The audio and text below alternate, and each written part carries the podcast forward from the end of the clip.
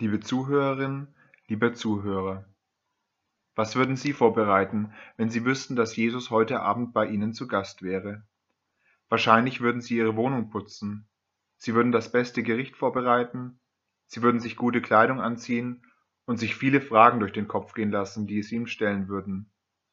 Auf alle Fälle würden Sie sich die allergrößte Mühe geben, damit sich Jesus auch ganz sicher wohl bei Ihnen fühlt. Deshalb ist es auch gut, wenn Sie im Vorfeld für Ihren Besuch noch so einiges vorbereiten können. Denn was wäre im Gegenteil, wenn Jesus ganz plötzlich und unerwartet, quasi als Überraschungsgast bei Ihnen vorbeikäme? Dann wäre Ihre Aufregung mit Sicherheit groß. Im Evangelium ist der auferstandene Herr in der Tat ein gänzlich unerwarteter Gast bei seinen Jüngern.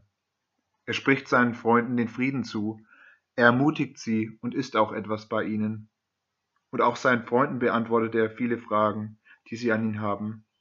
Er zeigt ihnen anhand der Heiligen Schrift, dass er der verheißene Messias ist und gibt ihnen den Auftrag, die frohe Botschaft zu verkünden.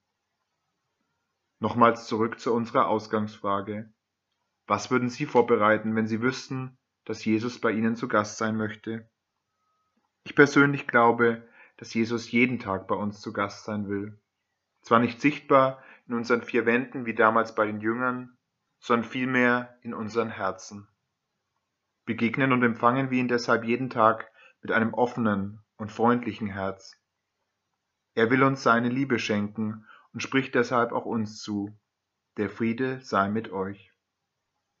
Wie damals bei seinen Freunden im Evangelium gibt unser Gast auch uns jeden Tag den Auftrag, diesen Frieden in die Welt zu tragen.